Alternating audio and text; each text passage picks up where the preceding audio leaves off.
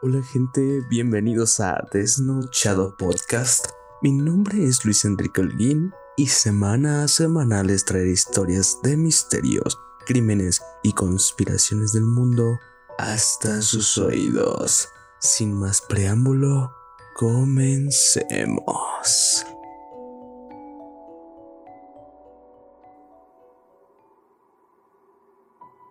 Hola gente, ¿cómo están? Espero que se encuentren muy bien y que hayan tenido una semana excelente.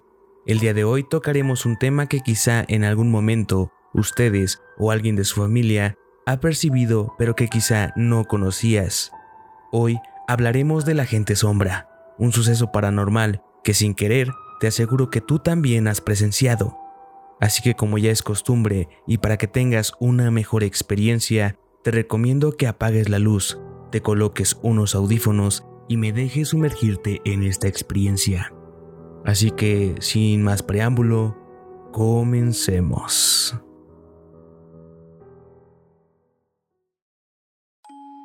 Cierta cantidad de religiones, leyendas y sistemas de creencias describen seres espirituales sombríos o entidades sobrenaturales como sombras del inframundo, y varias criaturas sombrías han sido por mucho tiempo un icono del folclore y las historias de fantasmas. Algunos dicen que la gente de sombra son seres no humanos, quizá demonios, que traen mala suerte a las personas perseguidas por las entidades. Otros creen que son las almas de personas perturbadas por su muerte.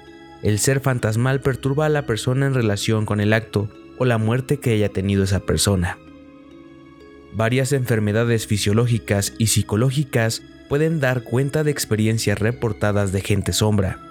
Estas incluyen parálisis del sueño, ilusiones o alucinaciones provocadas por circunstancias fisiológicas o psicológicas, además del uso y abuso de drogas estimulantes como la cocaína y la metanfetamina, o efectos secundarios de medicaciones y la interacción de agentes externos sobre el cuerpo humano. Otra razón que podría estar detrás de estas ilusiones es la privación del sueño, la cual se ha comprobado que puede conducir a alucinaciones bastante reales. Sin embargo, estoy tan seguro de que este tema es algo tan real y que quizá tú también ya lo hayas experimentado, que podría apostar que por lo menos en una ocasión, por el rabillo de tus ojos, has logrado o percibido como si alguien caminara o pasara rápidamente por detrás tuyo, o como si de reojo vieras que algo o alguien se moviera cuando en realidad no había nada. Bueno, pues te lo dije, tú también has tenido en algún momento una experiencia con estos entes. El término gente sombra o shadow people se mencionó por primera vez el 12 de abril del 2001 en el programa de radio Coast to Coast con Arville, mientras él tenía una entrevista con un nativo americano que mencionaba que existe un mito de su cultura que hablaba de seres que consumen la luz a su alrededor y que se dedicaban a perturbar la paz de los nativos. Ahora que tienes un poco de contexto de estos seres, te explicaré un poco más de ellos y sus clasificaciones. Testigos comúnmente reportan que las formas regularmente aparecen en la orilla del campo visual, en otras palabras, notas un movimiento con el rabillo del ojo y posteriormente se desintegran o se mueven a las paredes una vez vistos. Existen varios testimonios que dicen haber visto gente sombra en su centro de visión manifestándose de pie frente a los testigos durante varios segundos antes de lograr desaparecer. Algunos individuos han descrito ser amenazados, perseguidos o inclusive ser atacados por gente sombra, llegando a mostrar arañazos, moretones o quemaduras gracias a estos encuentros. Y algunos suponen que la gente sombra puede ser habitantes interdimensionales de otro universo cuya dimensión a veces se entrelaza con la nuestra, lo que explicaría su apariencia etérea y su naturaleza extraña, que parece desafiar las leyes de la física o que se trate de algún tipo de manifestación de naturaleza oculta. Cada vez son más las personas que aseguran haber tenido este tipo de visiones, sombras que por lo general se aparecen en los dormitorios de la vivienda, en una iglesia, en el cementerio, en hospitales, cárceles o en alguna calle cualquiera generalmente de noche. Cada caso de la gente sombra es distinto, y en la mayoría de los casos, estos no suelen atacar a las personas, simplemente se quedan de pie frente a los testigos, tal vez al pie de la cama o a veces caminan pero sin atacar a las personas para conseguir desde luego asustarlas. No obstante, son pocos los testimonios de personas que aseguren que hayan tenido algún tipo de contacto o comunicación con estos seres. Simplemente los testigos dicen que los ven y que les da un poco de pavor o bastante miedo este tipo de encuentros. Estas sombras dejan de entrever una figura o silueta humana, por lo general dan la sensación de que su género es masculino. Se tratan de figuras altas y de ojos rojos en algunos casos y en otros amarillos, aunque también han habido reportes de la presencia de figuras insectoides gigantes, por ejemplo, una araña del tamaño de un perro o figuras de animales. Investigando un poco en internet encontré una categorización bastante completa sobre la gente sombra. Esta es dicha categorización.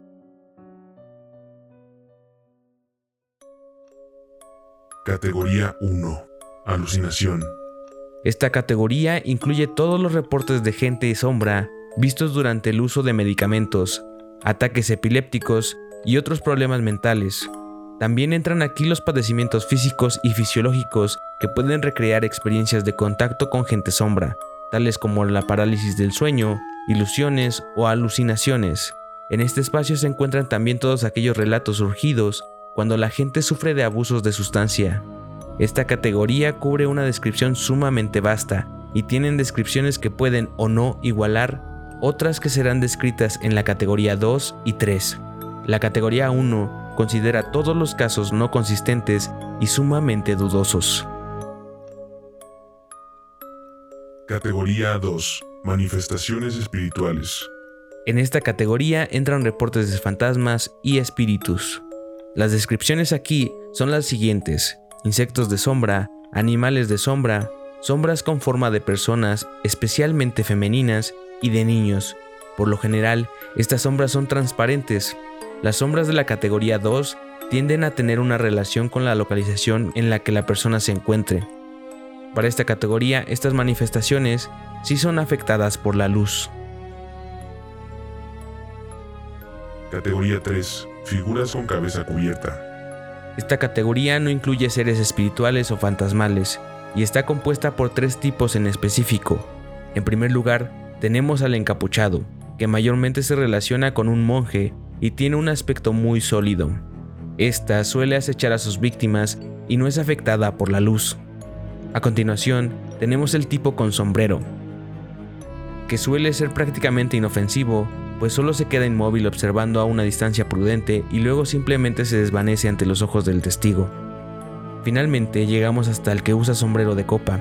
Esta criatura resulta en verdad aterradora, pues quienes se han topado con ella dicen sentir un profundo terror que parece alimentarse, pues sus ojos son rojos o amarillos y toman un brillo mayor según crece el miedo de la persona que lo ve. Se dice que también ha intentado herir a ciertas personas. Muchos de los reportes existentes sobre la gente sombra difieren de los fantasmas en varios aspectos. Los fantasmas son supuestamente los espíritus sin cuerpo de las personas y comúnmente toman la apariencia de personas, orbes o nieblas al ser visto. Si bien los fantasmas parecen personas, la gente sombra no, aunque algunos testigos describen a estas apariciones como figuras humanoides, pero nunca han sido descritos con la apariencia de individuos reales, vivos o muertos. Es por eso que la gente sombra o seres sombra no son tomados en la categoría de fantasmas por diversos investigadores paranormales.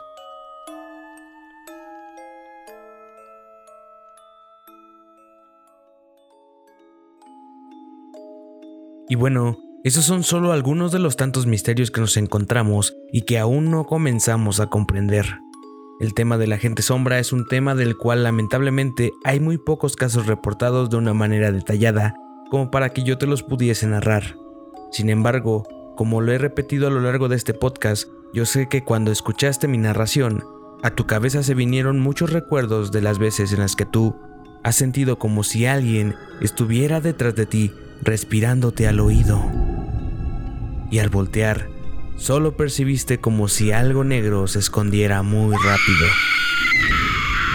Espero de verdad que este capítulo del podcast te haya gustado ya sabes que me ayudas muchísimo si compartes el capítulo o el podcast con tus amigos para que más gente lo pueda escuchar. Te recuerdo también que tenemos página de Facebook, Desnochado Podcast Oficial, donde podrás encontrar más contenido de este tipo. Lamentablemente, esto ha llegado a su fin, pero la próxima semana te tendré preparado un nuevo capítulo, así que te deseo que tengas una excelente semana. Mi nombre es Luis. Hasta la próxima.